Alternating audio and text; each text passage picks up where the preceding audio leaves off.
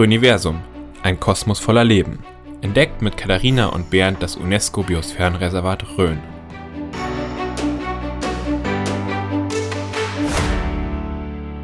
Herzlich willkommen zu unserem Podcast Röniversum, ein Kosmos voller Leben. Mein Name ist Bernd, ich bin der Geschäftsführer der Umweltbildungsstätte Oberelsbach und bei mir ist die Katharina. Katharina ist die pädagogische Fachbetreuerin von unserem Haus und gemeinsam wollen wir euch spannende Menschen rund um das UNESCO Biosphärenreservat Rhön vorstellen. Heute bei uns zu Gast Andreas Solfert. Andreas ist Gründer und Inhaber der Baxpro hier in Oberhelsbach. Herzlich willkommen, Andreas. Grüße dich, Bernd. Grüße dich, Katharina. Willst du uns Hallo. zu Anfang kurz mal dich selbst vorstellen, ein bisschen was über deine Person sagen? Wir haben schon gesagt, aus Oberelsbach bist du, aber einfach so ein bisschen was über dich selbst erzählen. Ja, also mittlerweile doch schon 45 Jahre alt. Andreas mein Name. Ähm, geboren in Fulda, aufgewachsen in Würzburg, aber mit großen Anteilen hier in Oberelsbach, weil meine Mama von hier kam und wir immer dann Wochenends und in den Ferien mit in der Landwirtschaft mithelfen mussten. Das hätte ich mir wirklich nicht träumen lassen, dass ich dann der aus der Familie bin, der wirklich dann in der Rhön hängen bleibt. Aber so ist es jetzt halt mehr oder minder aus Hobby entstanden. Ähm, Im landwirtschaftlichen Anwesen meines Onkels ähm, die Brauerei ja, schrittweise eingebaut und ähm, ja, mittlerweile ist das auch ganz schön der Selbstläufer draus geworden. Das, das wäre auch so ein bisschen gerade meine erste Frage gewesen. Wie kam es denn zu den Anfängen von Bugs? Du hast gesagt, das ist so ein bisschen aus dem Hobby heraus entstanden, das Ganze?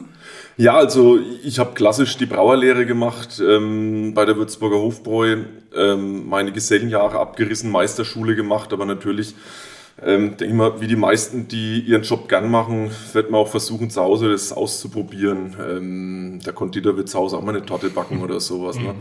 Oder der Metzger seine Bratwürste machen. So habe ich halt zu Hause im 20-Liter-Topf gekocht oder gebraut.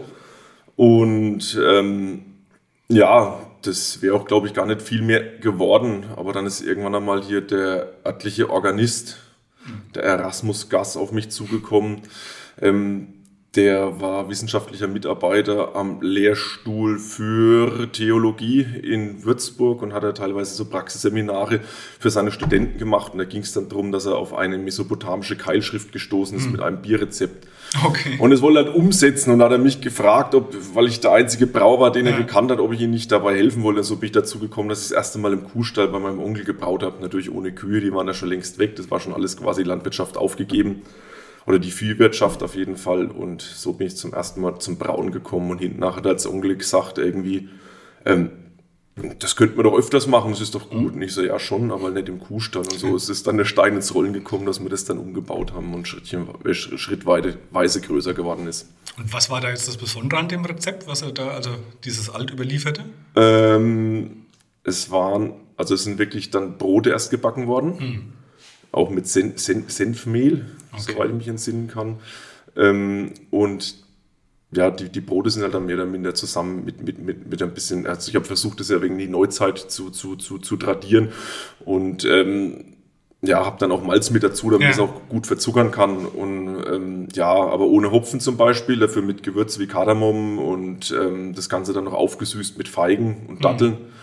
Mhm. Genau, hat dann geschmeckt halt wie ein Weißbier, nur halt ohne die bittere. Aber okay. Weißbier ist ja eh relativ wenig bitter und halt natürlich mehr fruchtige Noten und halt so gewürzige Anteile. Ja.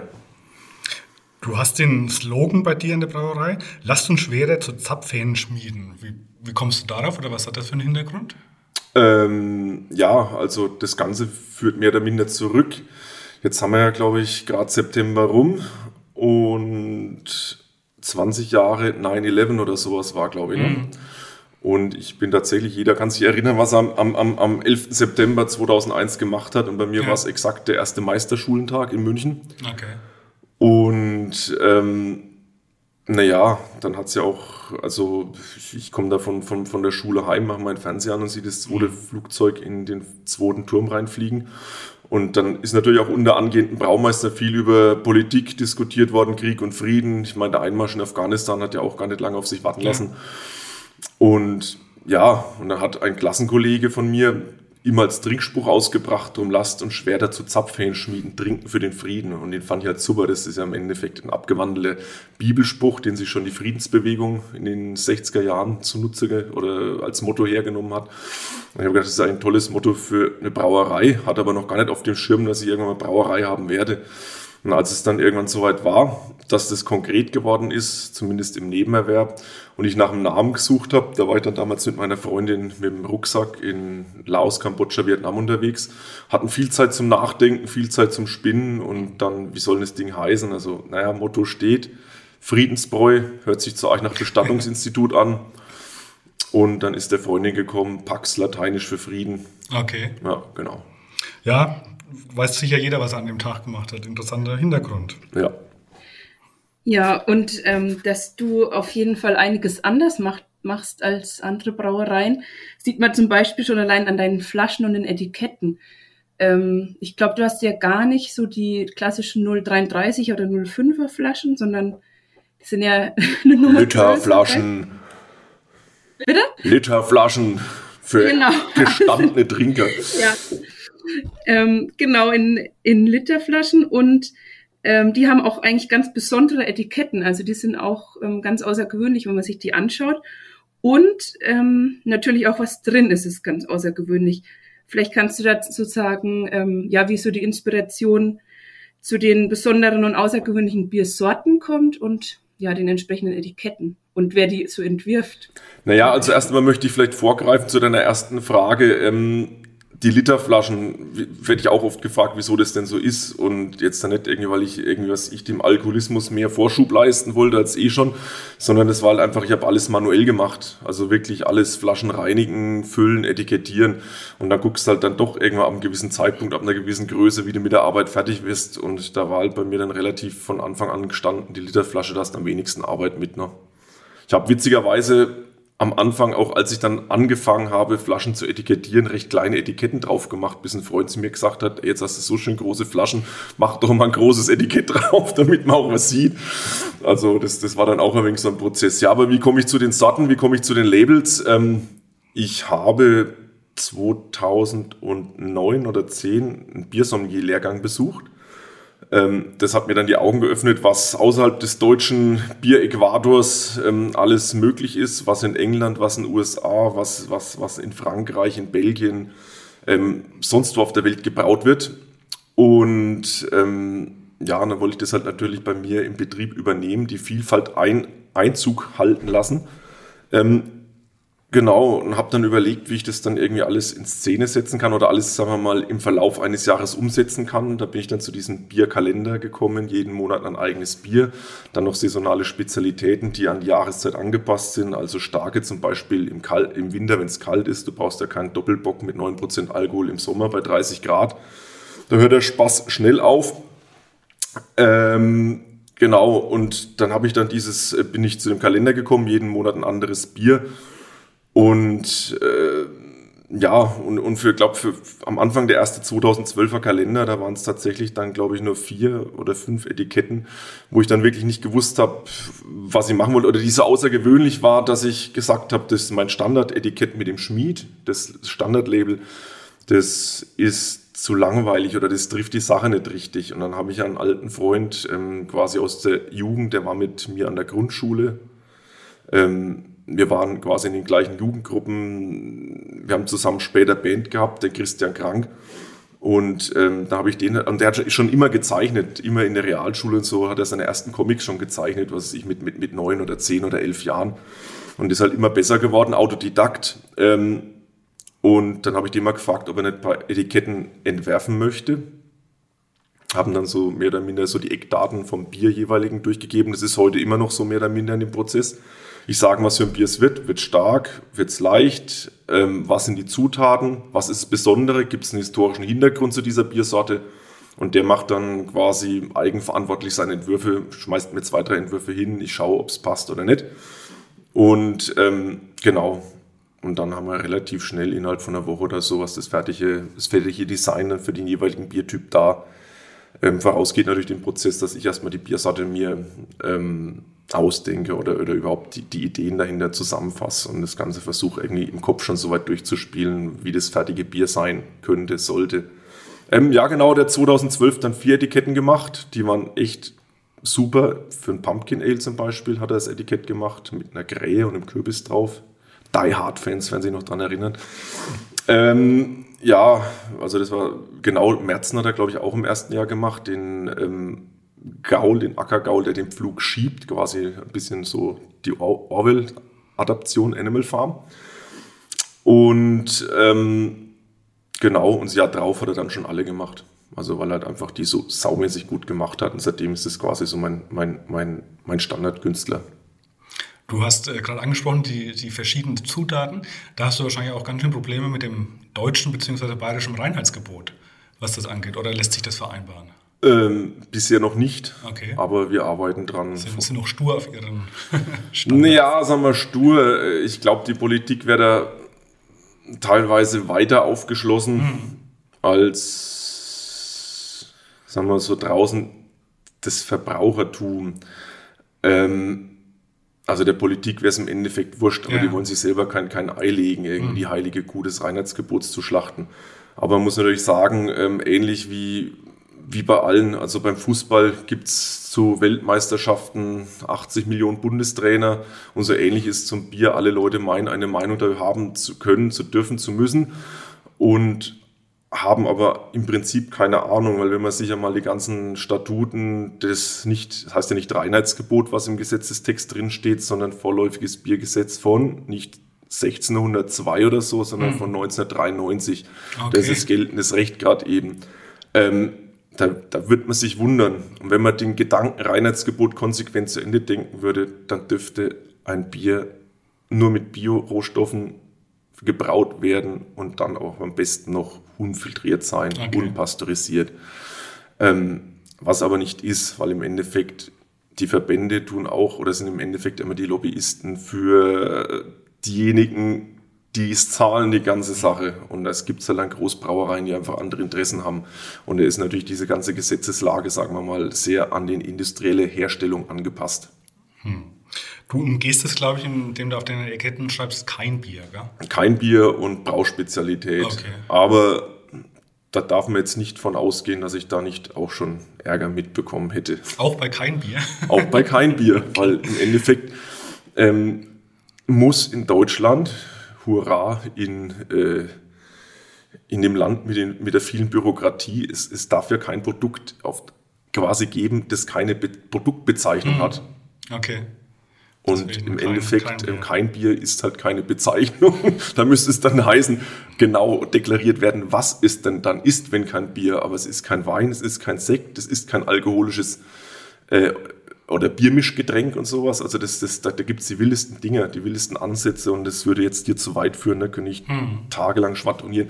Fakt ist, aufgrund dessen, dass ich damit auch Ärger gehabt hat, aber ich auch nicht der Einzige bin, ähm, in Deutschland ähm, haben wir ja auch hier eine Umweltbildungsstätte, war es, glaube ich, 2013 dem Bundesverband der deutschen Kreativbrauer ja. gegründet, mit Sitz in Oberelsbach. Ähm, der wirklich ähm, sich das auf die Fahnen geschrieben hat, da, sagen wir mal, eine Harmonisierung des Ist-Zustandes zu erreichen. Da habt ihr bestimmt einen spannenden Weg vor euch. Sicherlich. Weil du vorhin die Literflaschen angesprochen hast. Also aus unserer Erfahrung, wir vertreiben es ja hier auch im Haus bei uns. Es wird gern als Souvenir mitgenommen. Also es sticht raus, diese besondere Flasche. Mhm. Und die Leute nehmen es einfach mit heim viele Lehrerinnen bringen es ihren Männern mit dann im Endeffekt. Aber und die bestellen es online. ja, genau. Also es wird gern mitgenommen auf jeden Fall aufgrund der besonderen Form, dass es einfach mal was anderes ist. Mhm. Wo kann man denn dein Bier mittlerweile überall beziehen oder wie ist denn der Lieferradius? Ähm, also ich fahre, was auch nicht allzu oft ist, ähm, fahre ich den Großteil, glaube ich, selber aus. Was schon der einfachen Sache geschuldet ist, dass mein ähm, mein, mein Personal, die sind ja alles so junge Leute heutzutage und die dürfen mit, mit, mit dem Autoführerschein ja kein LKW mehr fahren. Und ich darf halt noch mit einem alten Dreier den siebeneinhalb Tonner fahren. Deswegen sagen wir, die großen Runden mit viel Bier, die fahre ich aus und da geht's dann halt, sagen wir mal, im Süden bis Marktbreit. Ochsenfurt ist so das, Süd, das, südlichste, was ich dann selber ausfahre. Würzburg ist natürlich ganz wichtig. Ich meine, da habe ich auch einen ähm, Großteil meiner Lebenszeit verbracht und kenne da halt Hinz und Kunz und bin da auch, sagen wir mal, das ist so unser stärkster Markt, das Würzburg und, und Umland. Ähm, was ich natürlich dann auch immer bei meinen Heimfahrten zur Familie oder so immer ein volles Auto Bier dabei hatte oder sowas, was ich dann verteilt habe. Deswegen ist immer da am stärksten. Ähm, alles zwischen der Rhön und Würzburg natürlich ist mehr oder minder. Dann im Norden, Nordwesten ist es dann, was ich so Fulda und Umland und halt in der Rhön in der hessischen. Und dann geht es halt drüben im Nordosten ähm, ja, bis Bad Salzungen zum Beispiel, was halt selber ausgefahren wird. Ähm, ja, aber genaueres, sagen wir mal, kann man auf der Homepage, auf unserer Homepage mehr oder minder aktuell unter Bezugsquellen finden. Oder aber was natürlich auch eine Sache jetzt da gerade eben der pan pandemischen Situation war, ähm, dass halt unser Online-Shop also, dass wir den erstmal vernünftig auf die Beine gestellt hatten, oder das haben wir kurz vorher schon gemacht, nochmal neu aufgestellt, aber dass das halt einfach, sagen wir mal, das war so, so wegen der, Game Changer, was Onlinehandel angeht, das, das Corona. Also das hat sich, glaube ich, verdreifacht oder vervierfacht irgendwie in der Zeit, irgendwie seit Corona der Online-Versand. Also von daher bundesweit, beziehungsweise das aller, allerweiteste, was wir gerade eben machen, ist Helsinki. Okay. Klasse, ja. Du hast eben gerade schon Corona kurz angesprochen. Das wäre tatsächlich meine nächste Frage gewesen, wie die Corona-Pandemie sich auf euer Geschäft auswirkt. Du hast gesagt, online hat stark zugenommen. Mhm. Aber merkst du auch was, dass es der Handel weniger wird oder oder seid ihr überhaupt in Gaststätten drin, so im Ausschank? Da also ist das wahrscheinlich am meisten. Gastronomie, Gaststätten, also da waren wir eh, hatten, hatten wir nicht viel, weil wir durch die, weil unsere Produkte zu speziell sind, weil es auch zu teuer im Einkaufspreis sind, weil es die Literflaschen ist. Das ist jetzt nicht irgendwie, was ich von der Gastronomie heiß geliebt und was die, sag mal, was selbsterklärend ist. Ich sag mal, ähm, die Literflasche ist ja nicht dafür gedacht, ähm, dass man dass sich jetzt alleine hinsetzt und, und, und zwanghaft meint, man müsste eine, einen Liter Bier sich reinbördeln, sondern ich habe das immer mehr so gesehen als ähm, kommunikative Angelegenheit, wenn man halt Gäste da hat. Und dann gibt es halt, was weiß ich, drei, vier kleine Gläschen und dann schenkt man sich gegenseitig ein und, und, und äh, verkostet die Biere, trinkt die Biere, je nachdem. Also da ist ja für, für jeden Anlass und für jeden Geschmack irgendwas dabei. Aber was weiß ich, wenn man jetzt dann extrem, was weiß ich, einen Coffee Stout hat mit, mit 10% Alkohol oder sowas, dann macht man sich auch nicht einen halb Liter Seidel voll und schüttet sich hinter. Das ist mehr so eine Sache, was man dann, sagen wir mal, in homöopathischen Dosen dann verkosten tut und sich dann erfreuen, so als Kaminsipper, so neben Kaminfeuer am Fernseher oder sowas. Ne? Ähm, genau. Ähm, Zugenommen, abgenommen das Geschäft in Corona? Ähm, ich sage mal, also wie gesagt, Gastronomie hat nachgelassen, auf mhm. jeden Fall. Aber es ist wirklich in Corona, würde ich sagen, die Leute haben mehr Zeit gehabt, sich mit so, mit so speziellen Sachen mhm. zu beschäftigen. Die haben auch dazu noch ein wenig mehr Geld gehabt, weil sie sehr wahrscheinlich auch nicht in Urlaub fliegen konnten, solche Sachen. Ähm, von daher war die Bereitschaft, sagen wir mal, Sachen, die man sich sonst nicht geleistet hätte, mal auszuprobieren, ganz groß. Mhm. Also ähm, natürlich, das letzte Jahr 20 war natürlich teilweise ein wenig duster, aber da sind wir sicherlich nicht die Einzigen, da ging es ganz vielen so und ja, manche müssen ja immer noch dran knabbern. Ja. Aber ja, also wir merken jetzt gerade eben, dass sich die Leute viel damit beschäftigt haben und dass es sowohl in den Läden als auch online, als auch vor allem ganz im Hofverkauf, aber das war schon leichte Tendenz im letzten Jahr, ähm, dass das zugenommen hat. Also ich denke mal, letztes Jahr war die Sache, die Leute durften nicht raus und dann hat es ja. gehießen, man darf einkaufen. und dann sind sie teilweise wirklich, was wiederum nicht so ganz in Ordnung war, aber was sicherlich auch passiert ist, sind sie 200, 300 Kilometer gefahren, um Bier zu kaufen, nur damit sie mal rauskommen und dann in der Rhön vielleicht noch wandern können oder so. Ne? Ja, also, das war ja auch das Phänomen in den Supermärkten, da ist ja, ja alles gekauft worden im ja, Endeffekt. Ja, aber da sind wirklich dann viele auch dann im Hof gekommen. Das hat sich, sagen wir mal, ordentlich verfestigt, dass jetzt viel mehr Leute bei uns auch im Hof kaufen. Okay, klasse. Ja, ich würde jetzt nochmal ähm, auf den Herstellungsprozess eingehen. Ähm, so viel ich weiß, ist es dir ja auf jeden Fall wichtig oder äh, beziehst du Zutaten tatsächlich ausschließlich aus der Region? Da wäre jetzt meine Frage, gibt's in der Rhön Hopfen? Wer äh, würde mir dazu einfallen? Ähm, und ich glaube ja auch größtenteils oder soweit möglich aus biologischem Anbau. Und erneuerbare Energien kommen auch bei dir zum Einsatz. Genau, vielleicht kannst du da das noch ein bisschen erläutern. Ja, also sagen wir, Hopfen gibt es natürlich nicht im nennenswerten Maße bei uns, sagen wir hier in der Rhön-Region. Ähm, wobei das wohl auch mal in vergangenen Zeiten hier angebaut wurde. Ähm, habe ich ähm, Aufzeichnung, ich glaube 1732, da der Stadtpfarrer von Rannungen irgendwie mal so, so eine wissenschaftliche Abschrift irgendwie verfasst zum Thema Bierbrauen hier in der Umgebung. Und da drin wurde benannt, dass, glaube ich, ähm, Mittelstreu, Arnstein und was war es noch, Rannungen wohl ganz gute Hopfenanbaugebiete waren damals. Aber also ich sag mal, so, so nennenswert oder so groß, glaube ich nicht, dass die waren so großflächig wie jetzt in der Hallertau. Aber ja, wenn es ums Thema Hopfen geht, sagen wir mal, regionaler Hopfen, dann ist halt, was ich zum Beispiel schon der fränkische Hopfen, die, die, die größeren Anbaugebiete, was ist ich, Spalt und Hersbruck oder sowas, ist ja dann auch schon regional. Weil wo wird sonst noch Hopfen ja. angebaut? Natürlich, was auch noch als regional zu gelten wäre, wenn es um Hopfen geht, ist natürlich die Hallertau. Mhm.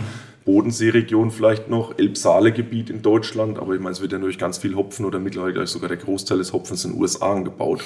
Also dann ist natürlich ähm, Bayern noch sehr regional. Ne?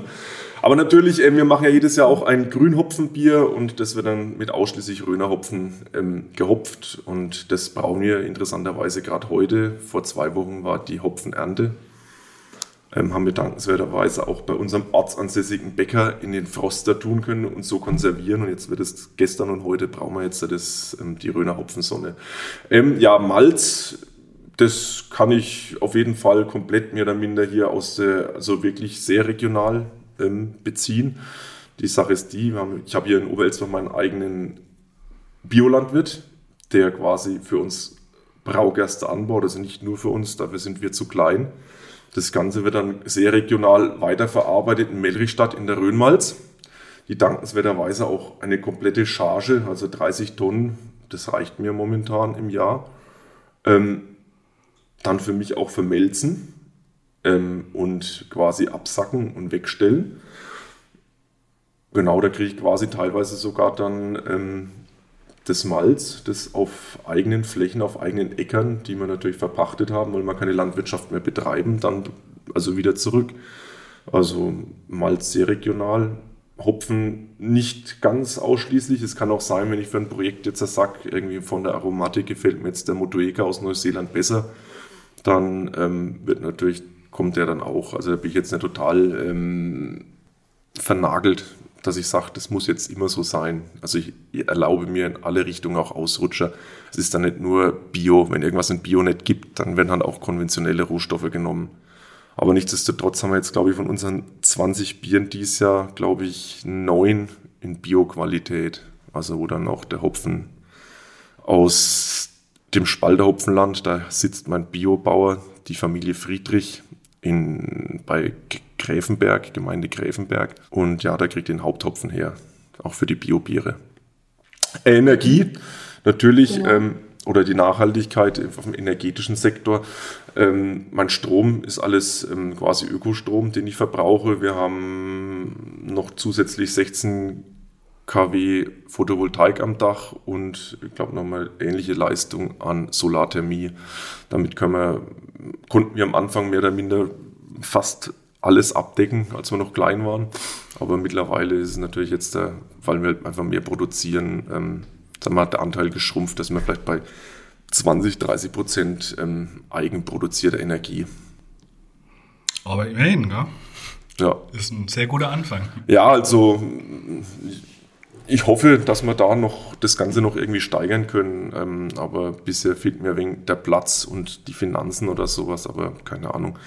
Ähm, wer weiß, vielleicht die neue Regierung, wenn der Grün mit beteiligt ist, gibt es da dann auch noch irgendwelche Förderprogramme oder sowas, ähm, dass man da den Prozentsatz noch gewaltig nach oben schrauben kann. Lust hätte ich schon dazu. Und der Hopfen von der Hopfensonne ist aus Bischofsheim, bin ich da richtig informiert? Oder? Ähm, dieser war also es war der erste, den man, wo das Ganze ja. angefangen hat, war irgendwie in okay. Bischofsheim ging es los, mehr oder minder. Ja, ja ähm, ja, also wir haben zwei quasi Hopfenlieferanten in Bischofsheim sitzen, damit jedes Jahr noch das Freilandmuseum in Fladungen abgeerntet. Ähm, wir haben selber im Hof mittlerweile drei Pflanzen. Ähm, mein Geselle hat bei sich, das ist jetzt aber sagen wir mal so Vorderröhn, in Untererdal hat er glaube ich acht Pflanzen im Garten. Wo haben wir noch Hopfen her? Also überall zusammengesammelt, wo es Ja, ja, genau. Ja, beziehungsweise muss ich sagen, ich ja, also wir sind, sagen wir, zwei Festangestellte in der Brauerei, also ich und mein Geselle, und dann haben wir ähm, so fünf, sechs, sieben geringfügig Beschäftigte, die nur beim Abfüllen mhm. helfen. Und von denen hat jetzt mittlerweile auch schon jeder Hopfen okay. im Garten. Also, das wird jetzt von Jahr zu Jahr mehr. Ja, ich glaube, jetzt sind auf jeden Fall die Zuhörerinnen und Zuhörer schon äh, ziemlich neugierig geworden auf ähm, ja, deinen Betrieb. Wie ja, gibt es denn die Möglichkeit, dass man dich mal besucht, dass man deine speziellen ähm, Biersorten mal verköstigt und mal schaut, wie du so vor Ort arbeitest in Oberelsbach? Ja, also ich meine, ähm, ihr wisst es ja auch hier so für die Umweltbildungsstätte, das biete ich ja regulär so quasi als ähm, Seminareinheit an, dass man äh, Besichtigung und Verkostung oder sowas muss natürlich alles nach, nach, nach Absprache, nach, nach, nach, nach Terminfindung irgendwie ablaufen, weil ich natürlich das auch gucken muss, dass ich das irgendwie in meinen Produktionsalltag irgendwie mit, mit, mit ähm, ja, da ein, einschieben und einarbeiten kann. Aber ja, ähm, prinzipiell ist möglich, ähm, wenn die Leute zu mir auf den Hof kommen und wir jetzt nicht gerade Land unter mit, mit Arbeit haben, also jetzt nicht gerade am Abfüllen sind oder am Brauen, wo wirklich ähm, wir so gar nicht ähm, oder wir gedanklich voll dabei bleiben müssen bei der Arbeit, dann sind wir natürlich immer für einen Schnack offen oder sowas. Ne? Also da können wir immer gerne mal was erklären und zeigen. Und Tust du außerhalb von den Sachen, die wir jetzt als Umweltbildungsstelle machen, auch Führung anbieten mit festen Terminen oder wenn eine Gruppe direkt bei dir anfragt, dass die dann. Äh, mit festen Terminen nicht. Nee, okay. Das, das, das, das, mhm. ähm, so weit bin ich noch nicht. ja gut, wir haben ja die Genusswanderung haben wir ja, vor zwei Jahren das letzte Mal durchgeführt. Mhm. Und da bist du ja auch eine der Stationen, die ja. eigentlich auch ganz gut angenommen wird, dass man verschiedene Direktvermarkte hier in Oberelsbach und den Nachbarorten besucht. Und du hast vorhin angesprochen, du machst die Ausbildung als Biersommelier.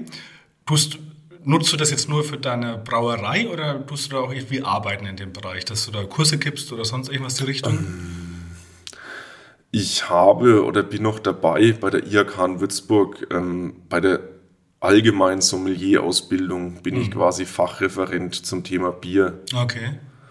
Ähm, was schon interessant ist, aber was ich feststellen musste, einfach meine, meine Möglichkeiten ein wenig über, übersteigert, da mhm. immer ich dann noch ein paar Termine rauszueisen, dafür extra nach Würzburg zu fahren und so. Ähm, das denke ich mal, werde ich in Zukunft abgeben oder habe ich schon quasi angedeutet, dass ich, dass sie sich nach einem Nachfolger ja. umschauen sollen. Ja gut, ist natürlich auch viel Arbeit, du hast vorhin angesprochen, ist halt zu zweit, das muss man natürlich auch mal alles umsetzen können. ja, ja, ja, so ist es. Ja, ja, vielleicht äh, nochmal kurz, ähm, ja, dass wir das nochmal ähm, sagen, wie du ja schon selber gesagt hast, du bist Teil unseres Bildungsprogramms. Genau, das haben wir nämlich noch gar nicht so richtig erwähnt.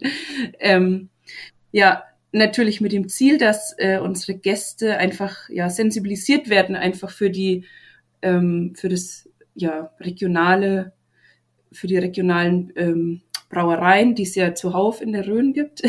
Und du bist eben ja quasi unser Nachbar in Oberelsbach, was natürlich super ist. Ähm, ja, und unsere Gäste gehen gerne zu dir und machen eine Verkostung und lernen deinen Betrieb kennen und schauen, wie du so arbeitest. Das vielleicht noch kurz als Hintergrund. Ähm, aber auch, wer eben nicht bei uns zu Gast ist, ja, kann sich, kann sich also bei dir melden und dann, ja, schauen. Genau. Ja. Dass ihr einen Termin findet für eine Führung. Ja, super. Ähm, ja, jetzt sind wir tatsächlich auch schon ja, am Ende unseres Gesprächs angekommen. Ähm, und jetzt stehen noch die drei obligatorischen Fragen zum Schluss aus, die auch du von uns gestellt bekommst. Und die erste wäre, ähm, welcher ist denn dein Lieblingsort in der Rhön? Ähm, die Milzburg, die ist schon sensationell. Also da gehe ich gern hin. Ähm. Also wegen weiter weg, ne? Aber wenn es mal abends schnell sein soll, dann gibt es oberhalb vom Weidlis unter einem Kirschbaum gibt's ein Bänkle mit Blick auf Oberelsbach. Das finde ich auch sehr gut. Ja, es gibt viele schöne Orte in der Welt, auf jeden ja. Fall. Die zweite Frage wäre, was bedeutet für dich konkret Nachhaltigkeit? Ja, im Endeffekt naja, also so ein alter Pfadfinderspruch war immer, ähm, man soll versuchen, die Welt in einem besseren Zustand zurückzulassen, als man sie vorgefunden hat. Ne? Genau. Ja. Und das ist im Endeffekt so eine Sache, im Großen und Ganzen immer schwer, schwer auf einmal zu erreichen, aber man muss da immer so in kleinen Schritten schon versuchen, das irgendwie voranzutreiben. Mhm. Und was wünschst du dir denn für die Rhön, wenn du einen Wunsch frei hättest?